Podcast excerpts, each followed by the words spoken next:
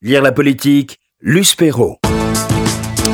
Et donc l'invité de Luce Perrault aujourd'hui est Jean-Louis Debray pour La Rumeur aux éditions Robert Laffont. La Rumeur, c'est votre septième polar, cher Jean-Louis Debray. Et c'est un, seul, un polar qui nous entraîne, d'une part, dans un quartier de pouvoir, le Palais Royal, on y trouve la Banque de France, le Conseil constitutionnel, le ministère de la Culture, la Cour des comptes n'est pas loin. Le Conseil d'État. Le Conseil d'État, absolument. Et c'est un quartier que vous connaissez bien. Ça fait quelques années que vous y vivez. Et euh, l'intrigue de ce, de ce polar, c'est la découverte dans un square, on ne peut plus tranquille, le square Louvois, en face de la, la Bibliothèque nationale, d'un cadavre sans papier d'identité, qui a tué, qui est d'abord cette victime, qui a tué. Et là, vous commencez à nous faire comprendre, en tant qu'ancien magistrat, un peu comment se fait une enquête, les rapports de la police et de la magistrature, et ensuite, ensuite, ensuite, ensuite, raconter. Oui, si, vous voulez, euh, ces deux phénomènes qui... J'ai pas suffisamment de talent pour tout inventer. Et, ces deux phénomènes très caractéristiques, un crime et une rumeur. Euh, le crime, vous en avez parlé, et on recherche. Et la rumeur, c'est une rumeur sur laquelle le président de la République, à 18 mois euh, de l'élection présidentielle, serait très malade et ne pourrait pas se représenter. Et le politique, quand il est au pouvoir, il a besoin de se rassurer. Il veut, il veut savoir d'où vient cette rumeur. Alors on interroge d'abord les services de renseignement. Et cette rumeur se relie à justement peut-être le personnage qui a été assassiné. Mais ça, c'est sûrement quelqu'un de l'extérieur. Et donc, la rumeur, elle vient de l'extérieur. La rumeur, elle est propagée. Incontrôlable. Incontrôlable, propagée par des puissances extérieures qui veulent influer sur les élections. On a vu ça aux États-Unis. Et puis, la rumeur qui existait bien avant les réseaux sociaux, là, elle est amplifiée, incontrôlable. À tel point que euh, on ne sait plus ce qui est fondé et ce qui ne l'est pas. Et puis, naturellement, le politique, quand il voit une critique, une rumeur le concernant, il regarde ses adversaires. Parce que c'est les adversaires. Qui qui voudrait que le président ne soit pas élu? Qui voudrait que le président ne, soit pas, euh, ne se représente pas? Oh, Alors là, en politique, il n'y a que ça. Il n'y a que ça entre le président de l'Assemblée, le président du Sénat, les adversaires.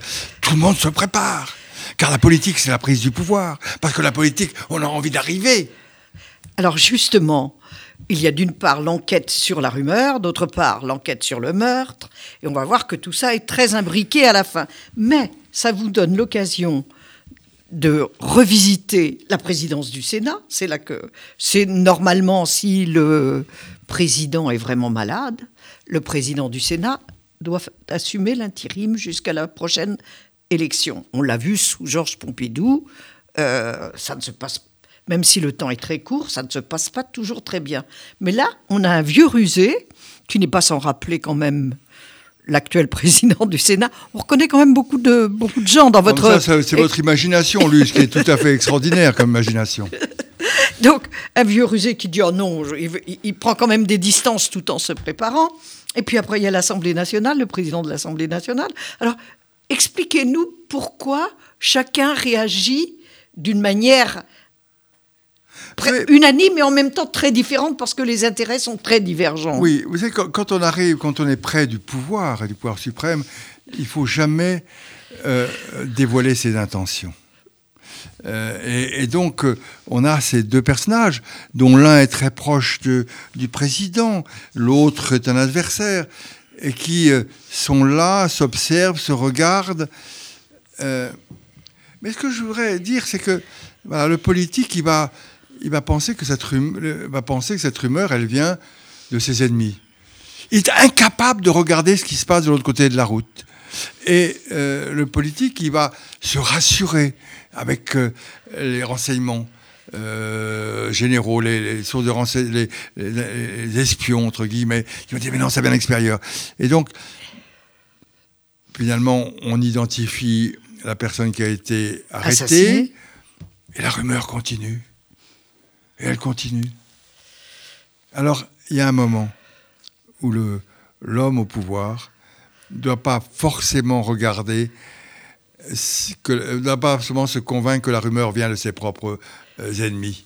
Et que finalement, c'est une trace de l'ambition que vous connaissez aussi bien que moi, Luce, en politique. Une trace de la politique. L'ambition. L'ambition. On veut toujours aller plus haut. On veut toujours. Et ce livre est parti d'une réflexion que j'avais eue au Conseil constitutionnel, euh, puisque vous savez, vous l'avez très fort justement dit, s'il y a un empêchement du président de la République, c'est le président, euh, c'est d'abord le gouvernement qui saisit le Conseil constitutionnel pour faire déclarer le président en place incapable d'exercer sa fonction. Et je m'étais toujours interrogé sur ce que j'aurais fait si euh, quelques semaines, quelques mois avant une élection présidentielle, j'avais été saisi en titre de président du Conseil constitutionnel d'une demande de, évidemment d'adversaires qui veulent prendre la place ou du président du Sénat qui veut, qui veut s'installer d'une demande d'empêchement du président de la République. Sur quels critères? Il est évident que cette démarche est politique. Euh, l'histoire, l'histoire, l'histoire est, bien à mon secours. Euh, nous avons eu un président fou, des Chanel. Euh, nous avons eu des présidents malades. Qu'est-ce qui pouvait se passer? Et donc, c'est un peu cette, cette histoire que je vois réapparaître sous ma plume. Et donc, euh, lorsqu'il y a un doute sur la possibilité par le président de continuer son mandat, alors, alors les requins arrivent, alors les ambitions se sortent du bois. Et finalement, on se rend compte que toute la vie politique est très compliquée et que chacun et chacune, au dehors de ses appartenances politiques, est mu par une ambition et parfois démesurée par rapport à sa personnalité. Oui, mais là, on a affaire à cette rumeur qui se propage sournoisement, d'une manière euh, un peu imprévisible chaque fois que le président apparaît, alors que lui se sent pas, mal. Il est en bonne santé. C'est un jeune homme, donc on, voit très bien à qui vous faites allusion. Euh, il est hypochondriaque, donc on l'attaque là où ça fait mal. Est-ce que c'est une spécialité politique, ça? Euh, L'hypochondriaque euh, non, d'attaquer là où on sait que l'adversaire est, vulnérable. C'est là l'intelligence de l'ambitieux, c'est de ne pas euh, dire qu'il veut sa place, mais de mettre le point sur la faiblesse. Et, à tel la fragilité. à tel point que l'hypochondriaque, il se croit toujours malade, mais il pense aussi que tous les gens le regardent parce qu'il est malade. Et donc, chaque fois que le président se déplace, il, le dit à son secrétaire général, euh, on ne m'écoute plus, on regarde si je tousse, on regarde si, si je trébuche pas, on regarde... Et euh, puis finalement, on n'écoute plus le discours politique. On vit dans un monde médiatique. Et ce monde médiatique fait que, peu importe ce que l'on dit, c'est l'image qu'on véhicule. On véhicule. Et donc, euh, comme la rumeur euh, il se déplace, il va essayer de, ici ou là, euh, de, montrer en allant au devant des Français qu'il qui va bien. Il va dans cette petite ferme de l'heure où il va très bien, mais le, journaliste interroge l'infirmière en disant Mais il va mal, le président. Et l'infirmière me dit Non, il va mal, il, il, s'est tapé un coup de calva, ça allait très bien. Et, le journaliste ne le croit pas. Il va après au Guilvinec et euh, Là aussi. Ça, ça, le rend, l'exaspère parce qu'il y a une dame qui lui donne un paquet de sardines en disant c'est bon, c'est bon pour, le, pour, euh, pour, la, santé. Mais il dit mais je vais bien. mais nous sommes dans ce monde où ce que vous dites est moins important que l'image que vous véhiculez. Alors, euh, pour déstabiliser un homme politique ou une femme politique, cherchez son point faible et mettez l'accent là-dessus et le fruit tombera tout seul. Et donc, comme dans toutes les enquêtes, les services, surtout quand il s'agit du président de la République, qui charge son secrétaire général, qui est aussi son ami le plus proche, vraiment, on, est, on, se demande où vous allez chercher tout ça. Oh, oh, oh, très simple. Vous savez. Euh, le rôle du secrétaire général, c'est quand même autre chose. À bien des égards, à bien des égards, la monarchie républicaine n'est pas loin de la monarchie. Et que regardez dans notre histoire tous les complots qui sont venus de l'intérieur même et des proches des monarques. Interrogez votre ami Talleyrand ou Fouché, vous verrez.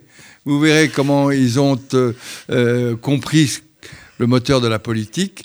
Euh, le complot, il vient de l'intérieur. Mais donc, il y a les services secrets qui sont comme dans tous les bons polars, parce que sinon, ça ne, on, ne serait pas, on ne palpiterait pas hein, pour, pour, connaître la vérité. Il y a les services secrets qui se bouffent le nez. Il y a une juge qui convoque le patron des services secrets. C'est possible, ça? Alors là, c'est le seul, seul aveu que je ferai. Je l'ai fait en tant que juge d'instruction. Ah. Ça n'a pas valu que des, que des, que des félicitations, mais euh, c'était un personnage qui avait disparu et je m'étais rendu compte au cours de l'instruction que ben, les, les, écoutes téléphoniques que, que j'avais fait placer par la police judiciaire étaient régulièrement débranchées. Une fois ça va, deux fois, trois fois non. Ça énerve. ça énerve, ça m'énerve, parce que la technique était bonne. Et euh, euh, ben, je me suis dit, il n'y a, qu'un service qui peut débrancher, qui peut brancher débrancher sans qu'on le sache. Euh, c'est les renseignements généraux, les, la sécurité extérieure. et donc, j'avais demandé des explications, on n'avait pas voulu m'en fournir. Et donc, j'ai fait moi-même une descente euh, un matin dans les locaux de, de, ce service de, renseignement. C'était Alexandre de Marange je, Vous savez, à mon âge, je n'ai plus la mémoire des noms. Euh, c'est très curieux, vous, verrez quand vous aurez mon âge, à un moment, on oublie les noms. Et, donc, je suis arrivé et euh, on m'a demandé qu'est-ce que je voulais faire. Et j'ai dit, ben, je viens interroger le patron. Surprise euh, Surprise, et je dis écoutez, je suis juge d'instruction, euh, j'agis dans le cadre de mes fonctions, euh, je suis avec mon, ma greffière. j'ai attendu un petit moment, et puis finalement, j'ai pu l'interroger. Et il avait cette morgue, cette surprise, ce ton méprisant pour le petit, le petit magistrat? Oh, il le prenait de très haut. De quoi s'agit-il Je me suis De quoi s'agit-il Alors qu'il savait très bien de quoi il s'agissait. Il s'agissait bien évidemment. De quoi s'agit-il, monsieur le juge Et c'est-à-dire j'ai, un, un, autre polar en préparation qui s'appellera De quoi s'agit-il, monsieur le juge Et donc, bah, on attend ce huitième polar avec euh, vraiment beaucoup d'impatience parce que cette rumeur est vraiment. Elle aborde tous les problèmes actuels. Donc, le président de la République a quand même un doute. Il se dit service secret, service secret, il est bien sûr de lui, mon patron des services secrets. Il convoque son, son ministre de l'Intérieur. Et son ministre de l'Intérieur, c'est un proche. Et on se demande vraiment où vous allez chercher tous ces détails. Il a été joueur de poker. Et donc, il lui demande de vraiment essayer de voir, d'écouter, de savoir d'où vient la rumeur. Et là, commence à s'éclaircir. Bien que d'autres choses interviennent, on se demande mais où on va? On se demande où on va, mais, mais encore une fois, si vous voulez, euh, j'ai pas suffisamment. Donc, vous a quand même euh, a été meilleur que les services secrets sur cette histoire. Mais, mais souvent, euh, cherchons la vérité simplement et ne cherchons pas tout à compliquer. Euh, encore une fois, si voulez, je ne peux pas répondre à votre question parce que je n'ai pas suffisamment euh, d'imagination pour tout inventer. Donc ce, ministre de l'Intérieur enquête et il tombe très facilement sur un député de la majorité présidentielle qui distille la rumeur à coups de, de SMS, de fake news, qui euh, fait chanter J'ai la rate qui se dilate. C'est ça. D'Ouvrard à l'Assemblée nationale. Vous savez, ce, député, mais, encore, on me dit que c'est comme ça que ça se passe. Sébastien il a, il, a, compris une chose, c'est que euh, l'important, c'est pas le discours que vous faites dans l'hémicycle, que personne n'écoute, c'est la petite phrase que vous allez distiller dans la salle des quatre colonnes. il a compris Où est la presse? Où est la presse? Où est rassemblée la place? Et donc, euh, euh, pour alimenter cette rumeur, il, a il s'est très bien utilisé euh, les journalistes et les journalistes l'utilisent très bien. C'est un, Un jeu. Un, un jeu. Et donc, euh, une fois que vous avez euh, dans la salle des quatre colonnes, euh, comment va le- que- euh, y a- Est-ce que vous avez compris cette rumeur sur le président? Et il répond non. Qu'est-ce que vous écoutez dans l'hémicycle Et il met euh, Je vais bien, j'ai la foi qui se dilate, j'ai la, la- qui se dilate. vieille chanson qui a été reprise par Fernandel. Et immédiatement, il est invité sur euh, les, tab- les- les plateaux de télévision parce que ça fait rire tout le monde, mais ça alimente la rumeur. Et ça, D'autant plus qu'il est dans la, la- la- la majorité présidentielle. d'autant plus qu'il a la majorité présidentielle et qu'on ne le suspecte pas au départ.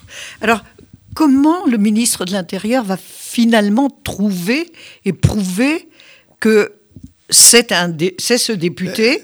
Euh, il y a- Là aussi, il, y a eu- il manipule un attaché parlementaire, ce que les gens ne co- connaissent mal, le rôle de, de ces assistants parlementaires. Et, bon, racontez la suite parce que Non, c'est trop drôle. pas la suite, mais vous savez, euh, comme dit le ministre à un moment, il n'y a pas que le préfet de police qui a besoin d'un DIC. Euh, le ministre a aussi besoin d'un DIC. Et donc, il faut, il faut trouver la personne bien placée. C'est tout le travail des, services de renseignement. Euh, Parce que euh, il ne faut pas croire aujourd'hui... La sécurité intérieure, là. Oui. Il ne faut pas croire aujourd'hui qu'on n'utilise que des drones. Euh, le, le contact humain, euh, la, la relation humaine est, est essentielle. Et donc, ce, ce ministre il dit à un moment, mais il n'y a pas que le préfet de police qui a des indices. Moi aussi, j'en ai. Et il va trouver la faiblesse d'un attaché parlementaire et il va utiliser cette faiblesse. Mais ça ne va pas se passer exactement comme il le pensait. Comme il le pensait. Mais ce ministre de l'Intérieur, qui est quand même euh, assez malin pour trouver la vérité, il se fait manipuler lui-même. C'est arrivé, ça? Je pense, et dans l'histoire de France, oui, c'est arrivé à, ce que des... Vous savez, la, la nature humaine est compliquée. Et donc, euh, il y a des gens qui se retournent. euh, oui, euh, le manipulateur devient manipulé. Et il se passe que finalement, c'est le secrétaire général de l'Élysée qui récupère la vérité qui récupère la mise. Racontez quel est le rôle du secrétaire général de l'Élysée. C'est un des rares rôles que vous n'avez pas eu. Non, non, non, non. De l'Élysée, c'est le personnage essentiel. C'est le personnage bis. C'est celui qui est auprès du président, qui recueille ses avis, ses instructions, euh, qui euh, euh, doit anticiper un certain nombre de choses. C'est le personnage clé. Savez, la République, y a des personnages clés. Il y a le secrétaire général du gouvernement, il y a le secrétaire général de l'Élysée. Ce sont ces deux personnages clés qui sont au cœur euh, euh, et le secrétaire général euh, du Premier ministre de Matignon. Ces trois personnages sont au cœur du réseau administrato-politique. Ils ont parfois plus d'influence, de rôle, d'influence que les propres ministres, parce que parce qu'on ne les voit pas, parce qu'ils agissent dans l'ombre, parce qu'ils sont la parole du président, la parole du gouvernement, la parole du Premier ministre, et qu'ils ont leur confiance.